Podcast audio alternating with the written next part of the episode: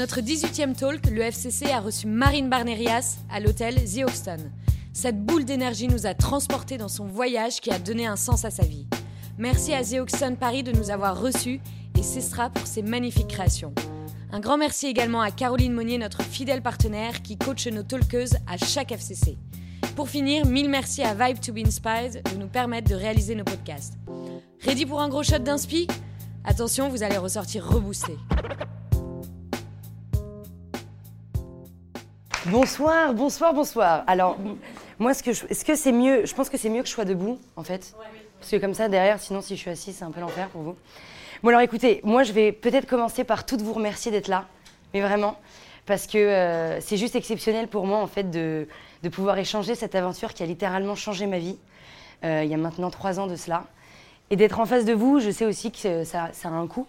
Et donc, euh, merci d'avoir mis ce coup pour pouvoir partager et éventuellement faire fleurir tous nos projets. Parce que je suis certaine que dans cette pièce, je ne suis pas la seule fleuriste. Donc, pour commencer, déjà, ce que j'aimerais justement partager avec vous toutes, déjà, c'est cool parce que c'est euh, rare d'avoir des conférences euh, contre gonzesses. J'ai pas forcément l'habitude. Et ce que j'aimerais partager déjà avec vous, c'est c'est pas forcément cette idée de voyage, cette idée de partir. Euh, je pense qu'on a eu la chance, et euh, même de voyager en France. On a toutes eu dans cette salle, déjà, je pense, une fois, on est, on est parti de Paris, on a voyagé, on a découvert. Donc je pense que le voyage en soi, on l'a tout eu, à un moment donné de notre vie. Par contre, ce que j'aimerais vous partager ce soir, et ce qui a vraiment mais, transporté mon être, et ce pourquoi je suis debout devant vous aujourd'hui, c'est pour vous partager. C'est pour vous. 1, 2, 3, 4. C'est pour, pour vous partager justement ce voyage intérieur, qui est pour moi l'un des plus, des plus gros piliers euh, de notre vie, en fait, quel qu'il soit, en fait. Moi, il y a trois ans, en fait, euh, je, vais arrêter, de dire en fait, mais il y a trois ans, euh, il y a un petit intrus qui est arrivé dans ma vie. Donc, on a tous des intrus. Moi, ça a été la maladie, mais on a tous des aléas qui arrivent des séparations, des promesses d'embauche qui ne se font pas, des licenciements, la mort, euh, des maladies qui nous entourent, des maladies qu'on peut ressentir. On a tous des aléas quels qu'ils soient, en fait. Moi, j'ai eu un aléa spécifique qui s'appelle la fameuse sclérose en plaques. Et donc, est-ce que déjà dans la salle, il y a des gens qui savent ce que c'est ou pas du tout? Enfin, ou qui en ont entendu parler? Mais oui, un petit peu, tout le monde Ok. C'est une maladie en fait auto-immune, donc qui, qui, est complètement justement neurodégénérative. On ne sait pas ce qui peut se passer, on ne sait pas à quel moment elle peut se réveiller en nous. On ne sait pas euh, si ça peut se passer justement au niveau des sensations, au niveau de la flexibilité du corps ou au niveau visuel. C'est-à-dire qu'on rentre dans une nouvelle vie, c'est comme si on renaissait. Je pense que vous avez tous vécu ça à un moment de votre vie, où face à un aléa, vous avez l'impression de renaître dans un corps qui n'est pas le vôtre, ou dans, avec des anxiétés que vous ne savez pas gérer, avec des, des, des angoisses qui se créent et qui c'est un tsunami autour de vous. Et ça, il n'y a pas forcément besoin d'avoir une maladie pour vivre ce tsunami d'angoisse et d'émotions. Face à un aléa, on a souvent tendance, le premier pilier de l'aléa, c'est la vulnérabilité. Et je pense que la vulnérabilité, on a toutes ressenti ça à un moment de notre vie. Cette vulnérabilité où on se sent mais, mais dépossédé face à un changement brutal qui est indépendamment, indépendant de nous. Parce que clairement, tous les intrus qu'on a dans notre vie, c'est des intrus. Euh, on n'a pas dit, mon coco, tu me licencies, euh, euh, mon mec, tu me quittes, ma maladie, tu débarques. Donc ce sont que des choses où le contrôle de notre vie, on ne peut pas l'avoir. Et face à ce manque de contrôle, justement, cette vulnérabilité qu'on ressent, au début, on a l'impression que c'est la plus grande des faiblesses. C'est-à-dire que moi, quand on m'a diagnostiqué J'arrivais pour, euh, pour une perte de vue, donc je me suis retrouvée dans une boîte noire du jour au lendemain, où je me suis dit, punaise, euh, waouh Genre au début, je pensais que c'était une allergie parce que j'avais de la peinture un peu partout sur le visage. Au fur et à mesure euh, des analyses, je me rends compte que c'est beaucoup plus grave que ça. Donc j'arrive pour être diagnostiquée, entre guillemets, d'une allergie. Je pensais qu'avec deux, trois gouttes, j'allais pouvoir sortir de cet hôpital. Et je me retrouve après deux semaines, perfusée de tous les côtés, en me disant, bah, en fait, ben non, en fait, tu as une sclérose en plaques. C'est souvent des mots qui, euh, qui, qui effraient, qui font peur, qui nous paralysent. Et pas forcément que ce mot-là. Tout le vocabulaire, entre guillemets, d'imprévu est effrayant. Le divorce, euh, le chômage, tous ces mots, en fait, ces mots qui nous mettent dans des boîtes. Et toutes ces boîtes de conserve dans lesquelles nous sommes, dans lesquelles on peut. On a tous été à un moment de notre vie dans une boîte avec une étiquette, où on se sentait prisonnière de cette étiquette. On se disait, mais, oh, mais où, sont, où est mon oxygène? Comment je vais pouvoir réussir à. Waouh À sortir de cette angoisse. Et donc, moi, c'est clair que quand on m'a diagnostiqué cette, euh, cette sclérose en plaques, que je détestais, que c'était vraiment une renaissance dans un corps. Euh, j'avais Marine, et à côté, j'avais cette petite crotte là euh, que je ne pouvais pas voir, que je trouvais si laide. Ce qui s'est passé, c'est le premier. la première, justement, difficulté, ça a été la comparaison. C'est-à-dire qu'avant de partir, parce que c'est bien beau hein, euh, de dire corps, esprit, âme, voyage, livre, putain, peace and love, c'est cool et tout. Avant ça, il s'est passé beaucoup de choses dans mon cœur. Il y a eu beaucoup d'étapes qui se sont passées. Déjà, la première étape, c'est que je me suis rendu compte à quel point ma vie, je vivais complètement à l'extérieur de moi-même. Je vivais complètement à l'extérieur de, de tout. C'est-à-dire que euh, par rapport à. J'étais très centrée sur l'apparence, très centrée sur l'image que je pouvais donner de moi, sur euh, est-ce que j'étais assez à la hauteur pour, euh, être entourée de ce type de personnes? J'étais toujours à la recherche d'oxygène mais une oxygène qui n'était pas intérieure, qui était complètement, qui dépendait des autres.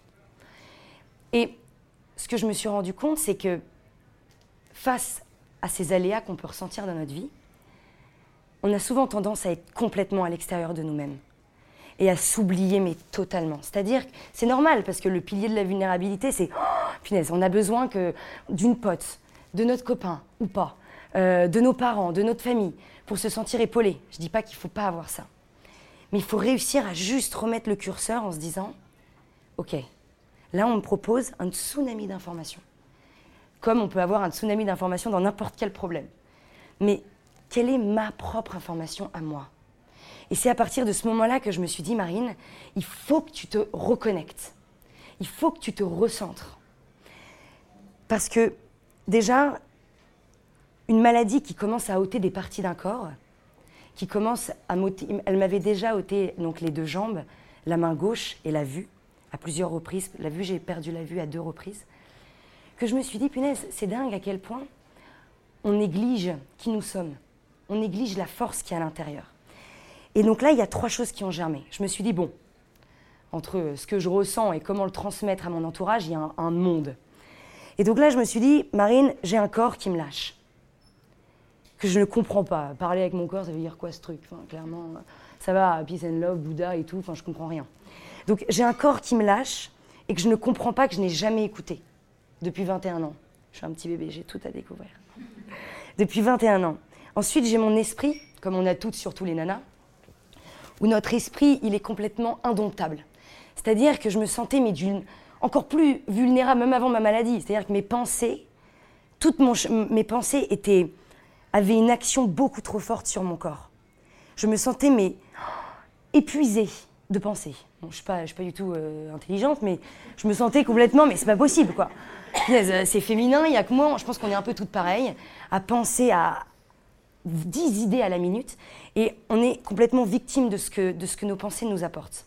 Et je me suis dit, punaise, j'ai mon corps qui me lâche, j'ai mes pensées qui sont indomptables, qui me génèrent une anxiété que je ne peux même pas canaliser.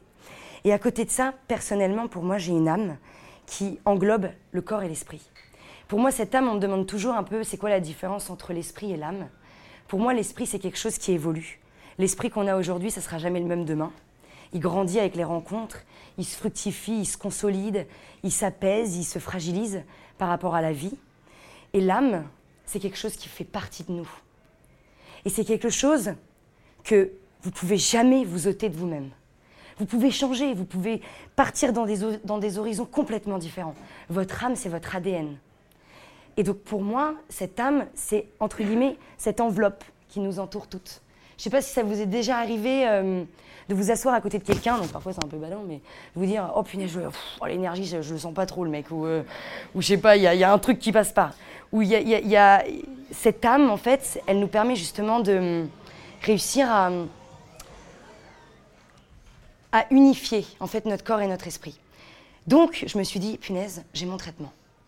Alors mon traitement, c'est un grand mot, parce que il y a le traitement justement euh, scientifique qui est fondamental et qui est hyper important à avoir. Parce que pour moi, je ne néglige pas dans toute cette aventure la puissance de la médecine et l'importance du terrain scientifique, parce que c'est très très important, cette corrélation en fait. Pour moi, l'un sans l'autre ne peut pas exister. Et que tout simplement, avant de partir sur quelque chose qui ne dépendait pas de moi, j'avais besoin de me retrouver. Et donc, de partir à la découverte de ce corps. Et là, c'est, et là voilà, c'était le décollage. Donc, entre euh, le projet et le décollage, il s'est passé beaucoup de choses. Mais je vous en parlerai peut-être tout à l'heure quand on aura l'occasion d'échanger sur, sur euh, l'avant, du décollage. Parce que j'aimerais vraiment me focaliser sur, sur ces trois aspects corps, esprit, âme, indépendamment du voyage. Vous avez toutes vécu, je pense, un truc un jour dans votre vie où quand vous avez une solution intérieure, votre petite voix, qui vous murmure quelque chose, on a tous eu ça, qu'on le veuille ou pas, une information, quelque chose qui vous bouillonne dans vos tripes et où vous vous dites Waouh En fait, j'ai cette information-là, mais autour de moi, il y a tout qui contredit cette information parce que j'ai la comparaison de ma pote qui fait ce truc-là comme ça, et puis elle est au taquet, et puis elle va vite, et puis voilà, et puis elle CDI, et puis elle machin. Et puis à côté, j'ai toute cette pression sociale, toute cette peur d'être moi-même, en fait. Et cette petite voix qui vous parle, je vous jure qu'elle a toujours raison. Et c'est super compliqué de faire le premier pas.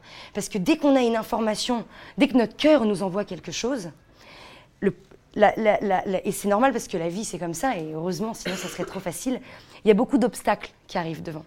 Quand j'ai décidé de partir, il y a eu beaucoup d'obstacles qui se sont mis devant moi, en me disant, punaise, j'ai ces neurologues qui ne sont pas forcément hyper rassurés et confiants. J'ai mon entourage qui est partagé, un peu inquiet, très stressé, d'autres qui sont dans le soutien, d'autres qui sont dans une peur qui aussi, moi, me, me paralyse. J'ai à côté de ça toute la comparaison, parce que quand on est en école, moi, je, sortais d'une petite école de commerce où je me disais, bon, euh, je sors complètement du cadre. Clairement, mon année de césure, mon CV, il n'y aura rien dessus à part corps, esprit, âme, qui va m'embaucher après. Donc il y a tout ce côté, waouh, de comparaison qui se met en place. Et je ne sais pas ce qui s'est passé. Je ne sais pas pourquoi. Je ne suis pas du tout, je suis comme vous, toutes. Je ne suis pas du tout plus aventurière, pas du tout plus forte. C'est juste que pour la première fois de ma vie, je me suis dit, ok, je vais te faire confiance. Je ne sais pas où je vais, mais je vais te faire confiance. Et quoi qu'il se passe, n'importe quelle personne qui pourra me contredire, je vais rester connectée à ce que, à ce que mon cœur me dit. Ça m'a permis de décoller et d'arriver sur ce premier stop qui était le corps. Un corps. Ce corps qui pour moi est juste un véhicule qui me permet de me déplacer, d'aller manger, d'aller aux toilettes, euh, voilà, les choses élémentaires. Et en fait, à travers ce premier stop, j'aimerais vous partager vraiment deux choses. Déjà, la puissance de l'observation, parce que moi, je me considère une nana qui est tout sauf dans l'observation. Je suis une nana qui, euh, qui était et qui est encore un peu toujours, et j'essaye justement de travailler sur ça. Mais je suis une personne qui, euh, qui était très dans l'action en permanence. Je regardais rien ce qui m'entourait. J'étais un espèce de bulldozer, quoi. Ça avance, et puis ce qu'il y a sur les côtés, ça suit, ça suit pas, c'est pas grave. Et donc, il y avait cette espèce de, de bulldozer qui n'arrivait absolument pas à s'observer à observer ce qui l'entourait. Donc forcément, toutes les décisions que je prenais, elles étaient, elles étaient pas, elles ont été bonnes parce qu'elles m'ont appris beaucoup de choses. Mais ce n'étaient pas des, décisions qui étaient dans l'observation de ce que j'avais besoin. Et le premier pas de ce voyage, ça a été la première solitude avec moi-même. Pas dans le silence autour, parce que je me parlais tellement toute seule que, enfin, c'était, il y avait du bruit partout. Mais j'étais déjà dans le silence avec mon corps.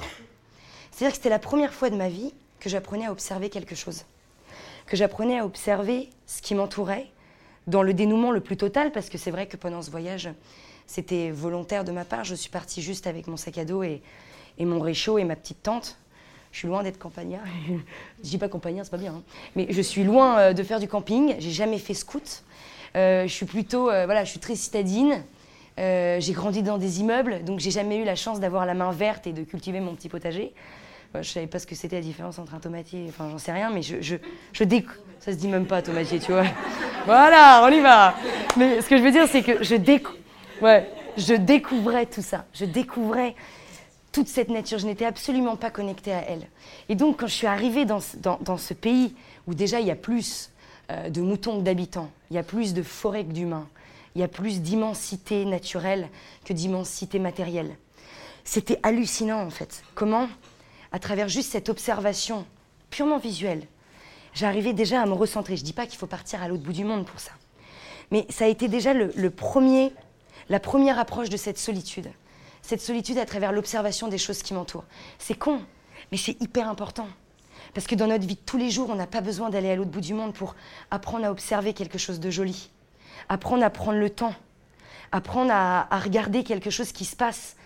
Cette nature, et ça peut vite rentrer dans les clichés parce que avant de partir, on sait tous que dès qu'on est en burn-out, qu'on n'en peut plus, que ça nous fait chier, on aime aller se ressourcer, on aime aller prendre de l'air, aller retrouver cette, euh, ces forêts, ces, ces, prairies, ces immensités. On adore ça.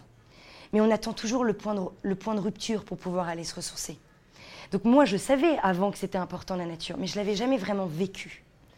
Et le fait de, traverser ce pays justement à pied et en parallèle en autostop, euh, déjà ça, a, été le premier chemin vers l'acceptation d'un corps, vers l'acceptation des sensations corporelles, grâce à cette nature. Ensuite, après avoir ressenti énormément de choses physiquement, parce que j'ai énormément marché justement en Nouvelle-Zélande, je voulais ressentir cette, cette, euh, cette carcasse d'un mètre soixante euh, que je n'avais jamais, que j'avais toujours un peu négligée, que j'avais jamais. Euh, je parle négligée intérieurement parce qu'on fait toujours gaffe extérieurement, c'est plus simple. J'avais toujours négligé intérieurement l'importance de tous mes organes, de toute, de toute cette énergie en fait qui, qui est à l'intérieur de nous-mêmes. Et j'étais beaucoup trop dans la tête. Et pendant la Nouvelle-Zélande, j'avais décidé justement de dissocier tout mon esprit, toutes ces pensées avec, avec ce corps. C'était très volontaire. Ensuite, quand j'ai découvert justement cette solitude et, et, que je me suis familiarisée avec cette observation, la deuxième chose que je voudrais vous partager par rapport à ce, cette première étape, c'est la puissance des mots. C'est un truc qui est tellement important. Les mots tuent mais vraiment. Les mots tuent dans notre relation amoureuse, les mots tuent dans notre relation amicale. Les mots sont d'une violence qui sont immenses, beaucoup plus forts que les gestes. On peut anéantir quelqu'un en une phrase. Et, et je pense que tous les aléas qu'on a dans notre vie, tous les problèmes, ils sont étiquetés avec des mots dessus directement quand on, est, euh, quand, quand on se sent justement vulnérable par un emploi, on parle directement de burn-out, donc on se sent encore plus vulnérable. Dès qu'on parle de chômage, on est dans la même case que tous les chômeurs. Dès qu'on parle, on est toujours étiqueté.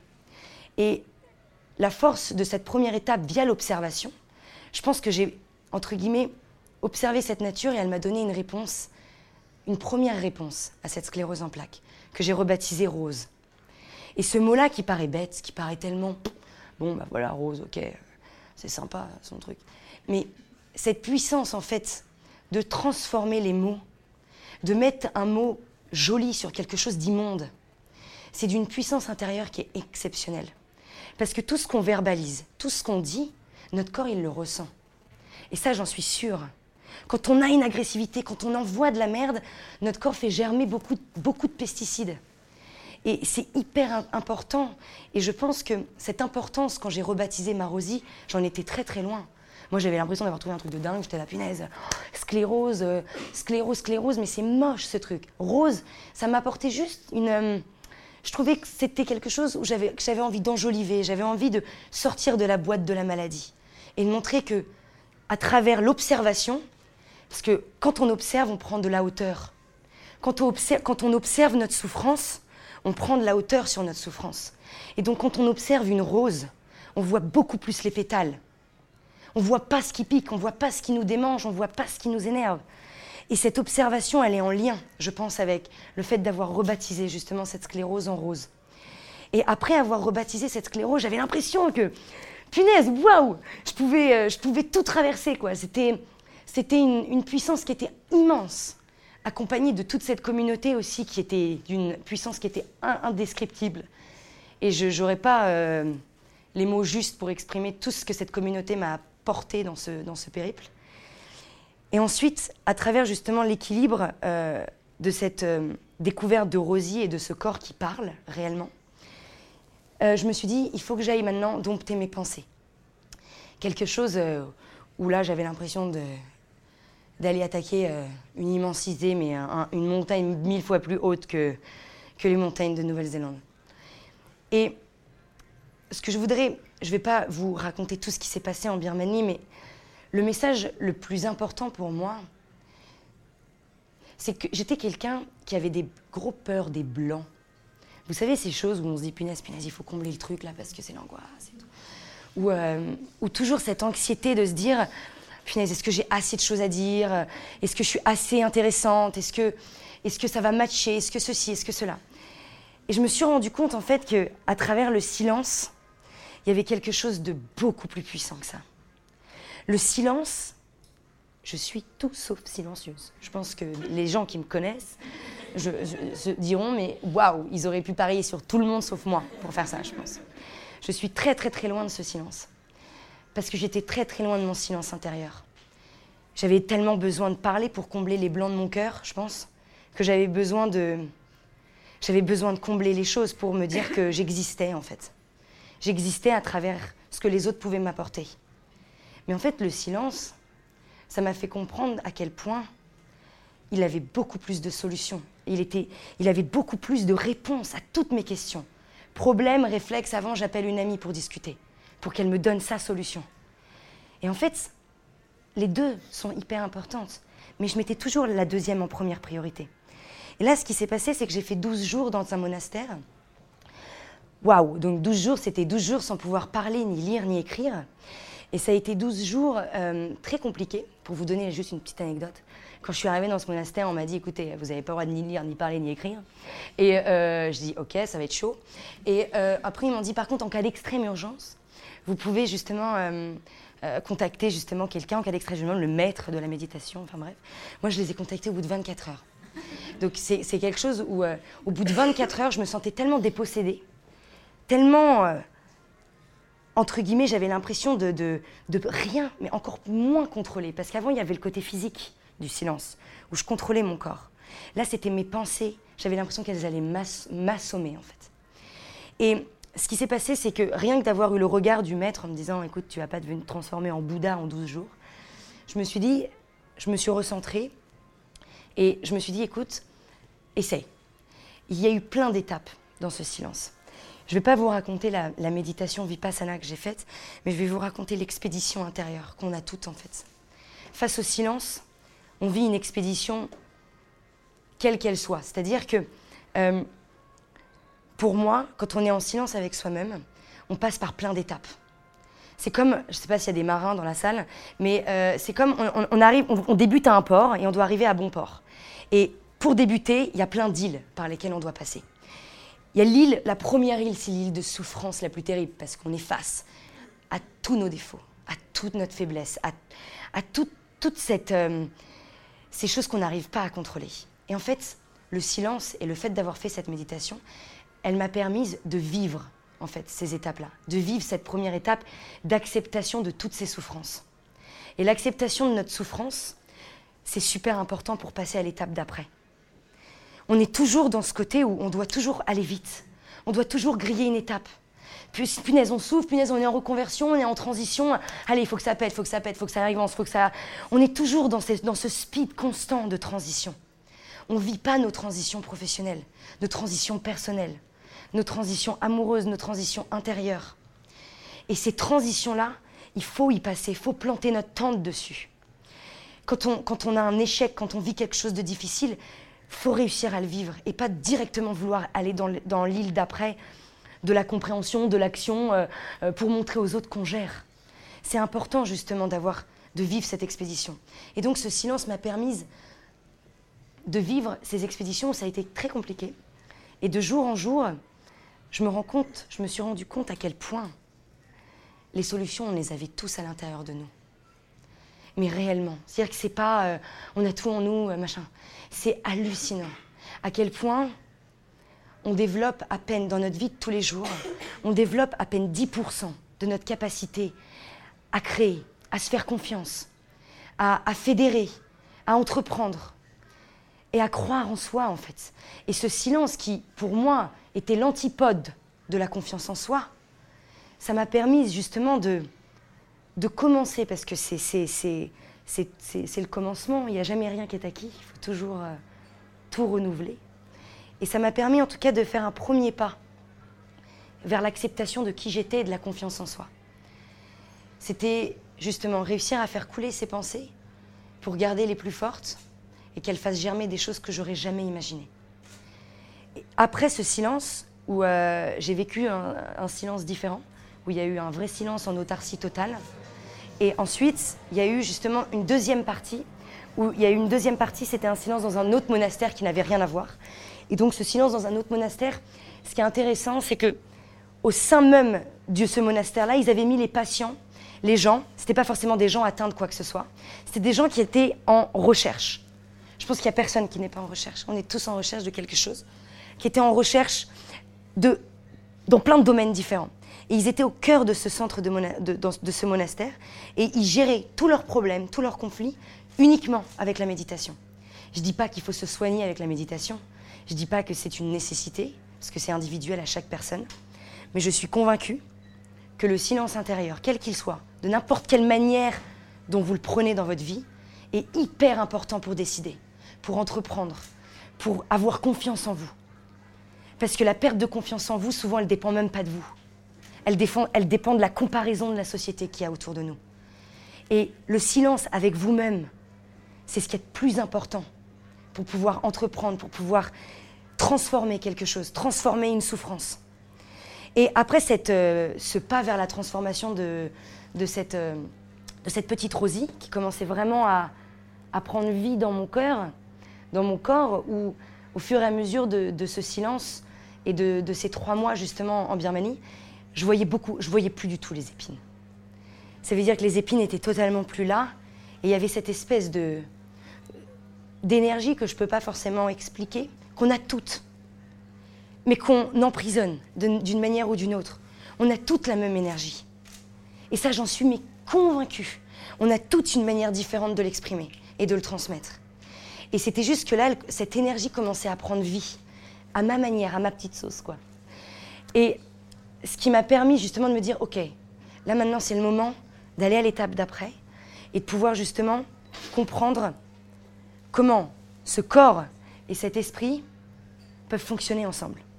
Et ce qui s'est passé, pourquoi j'ai choisi la Mongolie Parce que ça pourrait paraître un petit peu spécial. Voilà, la Mongolie, il y a des chevaux, c'est l'immensité, c'est cool. Mais le, plus important, en fait, dans, cette troisième étape, ça a été.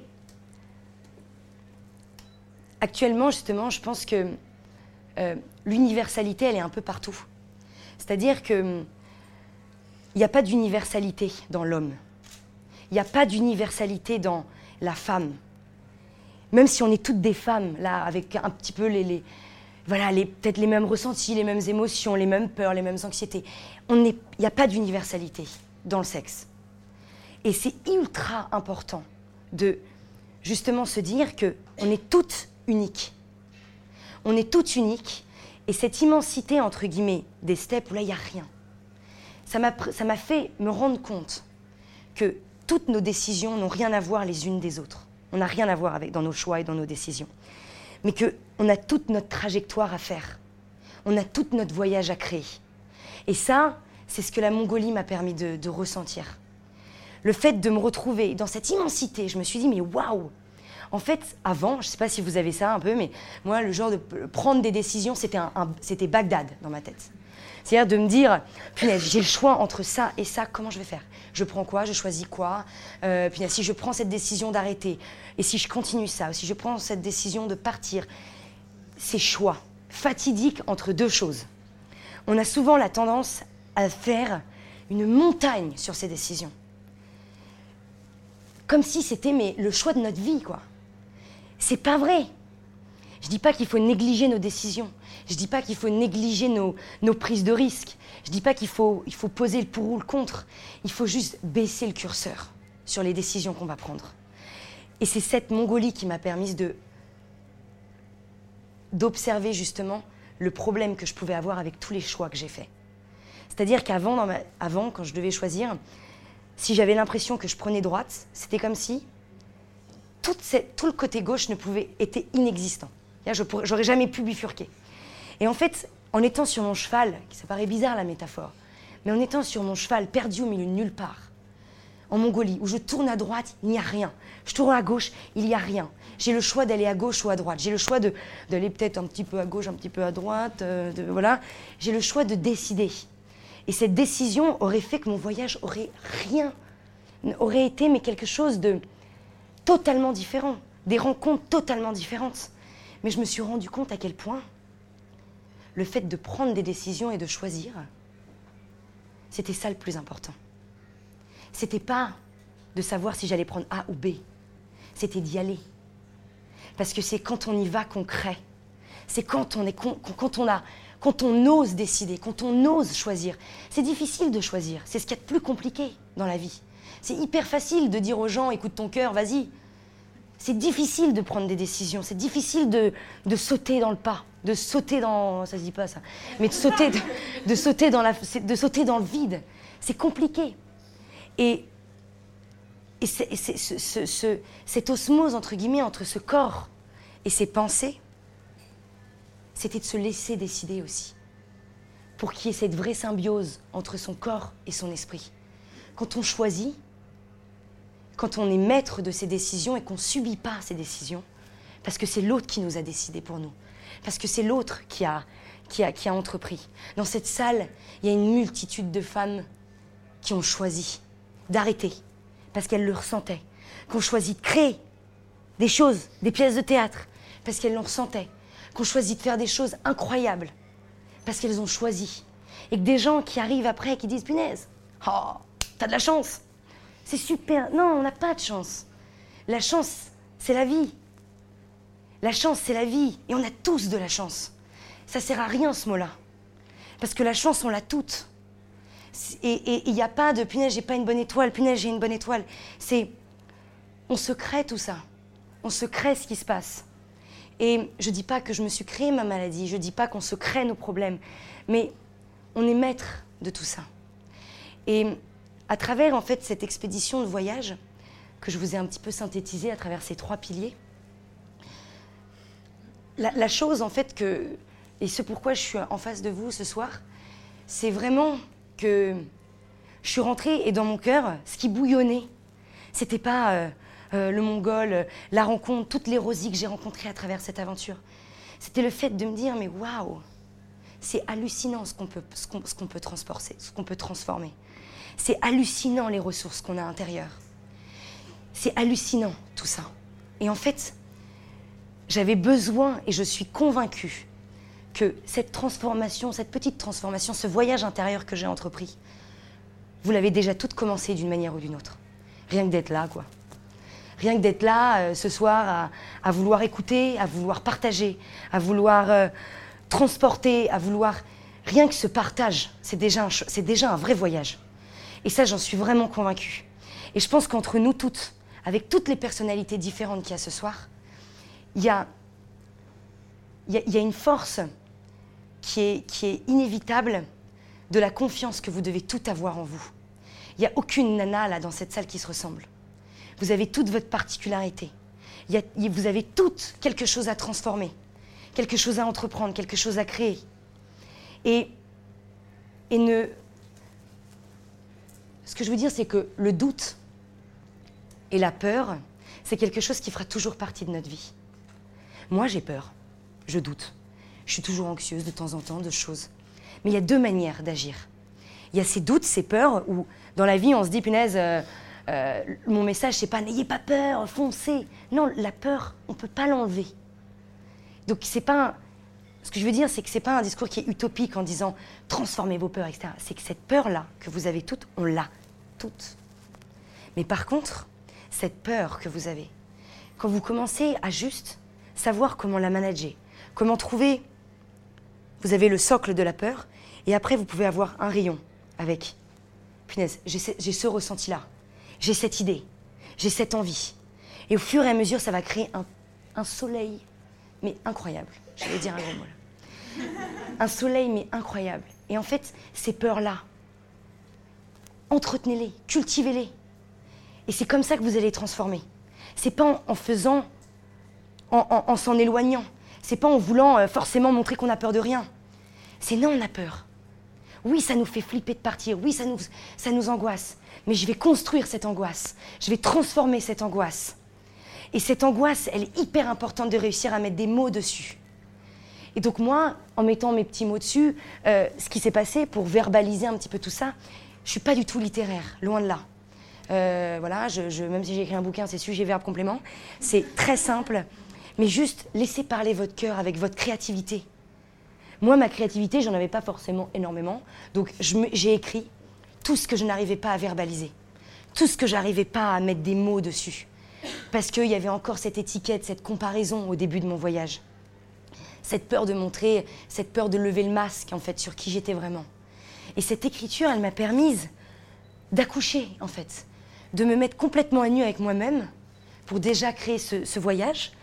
Et ensuite, le fait de revenir, j'ai aussi mis des mots dans, ce bouquin pour euh, euh, accoucher aussi de beaucoup d'émotions qui étaient très brutes, très fraîches, très, très euh, où, il n'y avait pas de, de calcul. C'était un deuxième voyage intérieur. Et ce deuxième voyage intérieur, parce qu'on en fait tous les jours des voyages, on n'est pas prêt de s'arrêter, c'est ce que j'ai découvert en rentrant, en me disant que le voyage commençait et que j'avais tout à apprendre, tout à découvrir et tout à faire fleurir. Et il y a une seule chose que j'aimerais, ça fait beaucoup de choses là, mais il y a, une chose aussi que j'aimerais vous partager, c'est cette pression qu'on se met sur le changement. Cette pression que j'ai ressentie moi aussi quand je suis rentrée de mon voyage où j'avais l'impression d'avoir découvert beaucoup de choses pour moi, pour ma Rosie, pour. Euh, moi, j'ai pas du tout contrôlé euh, euh, cette page. J'étais vraiment centrée sur ce que je ressentais, ces, petites vidéos pour partager un petit peu ce que je vivais, mais j'étais très centrée sur, sur mes ressentis et sur, sur cette cohésion entre mon corps et mon esprit, tu vois. Tu vois, je vois. Mais, mais ce, qui, ce, qui, ce que, ce que j'ai ressenti aussi en rentrant, il y, a eu un premier élément déclencheur à ce ressenti, c'est qu'en Birmanie, quand un moine est venu me voir, il m'a dit euh, Alors, euh, après voilà, ces trois mois de Birmanie, euh, Marine, est-ce que comment tu vas mettre toute cette entre guillemets cette sagesse de méditation, d'apprentissage, etc. dans ta vie de tous les jours quand tu vas revenir à Paris? Donc moi je lui ai dit non mais attends mais mais, mais c'est génial, mais bien sûr que je vais y arriver, mais c'est mon traitement, je le ressens, je le vis, je, je, je pense sincèrement que c'est une nécessité pour moi de, le mettre dans ma vie de tous les jours, donc j'en suis convaincue. Et ce qui s'est passé quand je suis revenue, il m'avait dit, juste avant, il m'avait dit, mais en fait, euh, t'as rien compris. Ah bah merde, ça fait trois mois que je suis en Birmanie, euh, j'ai rien compris, mince. Et il m'a dit, euh, le principal, en fait, Marine, dans le changement, dans les découvertes qu'on fait tous les jours dans notre vie, c'est pas de se mettre une pression directement pour le mettre en application. C'est pas directement euh, on a découvert une solution, ok, on l'applique instantanément. Non, c'est de laisser fructifier et mûrir. Un potager, on, ça, ça, ne fleurit pas tout de suite, ça prend le temps. Et en fait, il m'a dit, le principal dans cette découverte de méditation, c'est toutes tes anxiétés, toutes tes peurs, toutes tes haines, tout ce que tu as. Habituellement, tu réagis à 100%. T'es tac, tac, action, réaction, bam. Et bien maintenant, quand tu vas rentrer, tu vas réagir peut-être à 99. 98, et ainsi de suite. Et il m'a juste dit cette phrase. au début, j'étais ah oui, bon, bah, ok, d'accord. Et quand je suis rentrée, ça a fait sens, mais tellement fort à l'intérieur de mon cœur, où je me suis rendu compte que il y avait beaucoup de choses qui se passaient. Il y avait cette pression que je me mettais aussi de d'avoir toutes ces petites graines de découverte, en me disant mais punaise, comment je peux arroser ça? Comment je peux arroser celle-ci? Est-ce que je vais y arriver? Est-ce que ma rosie va me piquer parce que je n'y arrive pas? Est-ce que euh, euh, cet aléa, euh, ces, pétales, j'arriverai jamais plus à les voir parce que je suis tellement entourée de rapidité que je n'arriverai plus à me recentrer Et donc, je me suis dit, souviens-toi de ce qu'il a dit. Ne te mets pas de pression par rapport à ce changement, mais vis-le au jour le jour, step by step. Et c'est vraiment ce message que j'ai envie de vous donner aussi ce soir sur tous les changements que vous vivez dans votre vie, toutes les étapes, c'est prenez le temps. On est dans un monde où il n'y a plus le temps de rien. Prenez le temps de vous écouter, prenez le temps d'écouter vos échecs, d'écouter votre faiblesse, d'écouter ce que vous ressentez. Et au lieu d'arriver dans un, dans un espèce de tsunami qui vous mettra une pression supplémentaire sur ce changement, quand on entreprend surtout un changement radical de professionnel, il y a tout de suite l'image que les autres peuvent avoir, donc cette espèce d'envie de montrer que tout va bien. Et c'est hyper important que, que vous, vous alliez bien. Et que même si ça va pas à la même vitesse que les autres, même si vous êtes en décalé, même si les autres euh, ne, sont pas dans le même wagon, eh bien, vous, vous êtes dans votre propre floraison. Et ça, ça prendra le temps qu'il faudra. Mais ça fera fleurir quelque chose d'infiniment grand. Et, ça, j'en suis convaincue parce que, parce que j'étais très très loin d'imaginer que cette sclérose, que, cette, que cet handicap, qu'il l'est toujours dans mon cœur et dans ma tête, parce que je ne suis pas du tout guérie. J'ai cette rosie qui est dans mon cerveau, qui grandit, qui fleurit. Je ne sais pas, même si corporellement, euh, je n'ai pas eu de poussée depuis euh, mon voyage, j'ai cette fleur qui est toujours présente. Donc, on cohabite ensemble. Ça se trouve, dans une semaine, je ne serai pas dans le même état, je ne sais pas. Mais n'ayez pas peur de vivre le moment présent, même si c'est une phrase qu'on entend partout et tout le temps. Créez-vous votre propre moment présent. On s'en fout des phrases un peu universelles. Créez votre propre univers, votre propre moment présent, et n'ayez pas peur de le suivre et de l'écouter. C'est comme ça, en fait, que vous allez euh, avoir un potager qui est super bien cultivé. Et euh, je ne sais pas si on est dans les temps. Ok, c'est bon, nickel, parfait. Parce que j'ai encore plein de trucs à vous dire. Parfait. Et en fait, je pense que ce qui est, ce qui est super, euh, ce qui est super, euh, ce qui est super important, en tout cas par rapport à cette aventure que j'ai vécue, c'est de ne jamais s'éloigner entre guillemets de quand on suit notre instinct, quand on vous allez quand vous suivez votre instinct, il y a vous allez le suivre, vous allez y aller. Donc là, vraiment, c'est, on sent une résurrection, on sent quelque chose qui se passe en nous, on sent qu'on a pris la bonne décision. Et après, c'est comme une routine qui s'installe. C'est-à-dire que le fait d'avoir voyagé, voilà, à travers ces trois pays, à travers ces trois pays pendant huit mois, j'aurais pu complètement oublier cette réalité. En fait, la réalité, elle revient constamment. Elle est constamment présente. Même quand on change, même quand on fait des efforts, même quand on, quand on, quand on, quand on accomplit des choses, quand on a l'impression de s'écouter, de faire des choses bien, il y a toujours une partie de nous, un petit peu méfiante, un petit peu malsaine, qui revient constamment. Et en fait, c'est super. C'est génial d'avoir ça. Parce que c'est ce qui nous tient éveillés. C'est ce qui nous rappelle que nous sommes en vie. Et je pense que si la vie était un long fleuve tranquille, on passerait à, on passerait à côté de beaucoup de choses. Et que tous les aléas qu'on a, qui, ça paraît bizarre de dire ça, et je pèse encore mes mots parce que les aléas, on ne les demande pas. Il y a des gens qui sont en vraie souffrance intérieure par rapport à différents aléas, surtout par rapport à la maladie, où il y a cette vraie vulnérabilité, où on, se sent complètement dépossédé. Et je vais vraiment m'adresser à ces personnes-là aussi en particulier, à ces personnes qui vivent quelque chose euh, où il y a un vrai intrus qui s'est immiscé à l'intérieur d'eux-mêmes. C'est n'oubliez pas en fait que même si cet intrus, il est rentré dans votre vie, il y a quelque chose, il y a votre corps et votre esprit qui peuvent réussir à faire une colocation et une cohabitation qui est super importante. Et ça passe par la première étape de l'acceptation. Et je pense que quand on s'accepte, quand on commence à s'accepter, quand on, commence à accepter ces fleurs qui poussent dans notre vie, que ça soit maintenant ou plus tard, que ça soit les fleurs des gens qui nous entourent aussi, parce que je pense qu'il y a aussi beaucoup de personnes qui entourent, qui sont des socles pour des gens malades, pour des gens qui sont en difficulté psychologique, des gens qui sont en souffrance, et c'est ce sont, vous êtes de vrais piliers en fait pour tous ces fleuristes. C'est pour ça que pour moi, la maladie, il faut arrêter de dire ce mot. On peut parler d'universalité uniquement avec elle. Pas avec l'homme, mais uniquement avec la maladie, parce que je pense que nous sommes tous des fleuristes. Et cette importance en fait de réaliser que on a tous quelque chose intérieur à cultiver et qu'on a tous une fleur à faire fleurir ou à accompagner de faire fleurir c'est exceptionnel. C'est exceptionnel et ne doutez jamais, mais jamais, de, l'information que votre cœur vous envoie. Parce que ce qu'il vous envoie, c'est lui qui a raison. Et ça, c'est certain. C'est lui qui a raison, c'est lui qui a la clé en fait. Il a la clé qui va s'accompagner aussi de, ce que vous allez mettre en place autour de lui. Mais ne vous sentez pas dépossédé si vous commencez à l'écouter. Parce que c'est. Hum, c'est je pense que ici dans cette pièce, moi je n'aurais jamais pensé écrire un livre. Je n'aurais jamais pensé traverser ces, trois pays euh, en solitaire, parce que c'est vrai que, que quand on peut rentrer d'un pays à un autre et entre guillemets se recharger émotionnellement avec son entourage, quelque chose comme ça, c'est, c'est, euh, ça aurait pu être une force, mais entre guillemets cette solitude que vous avez, que vous allez toutes vivre à un moment dans, votre vie, c'est cette solitude qui doit être votre premier pilier.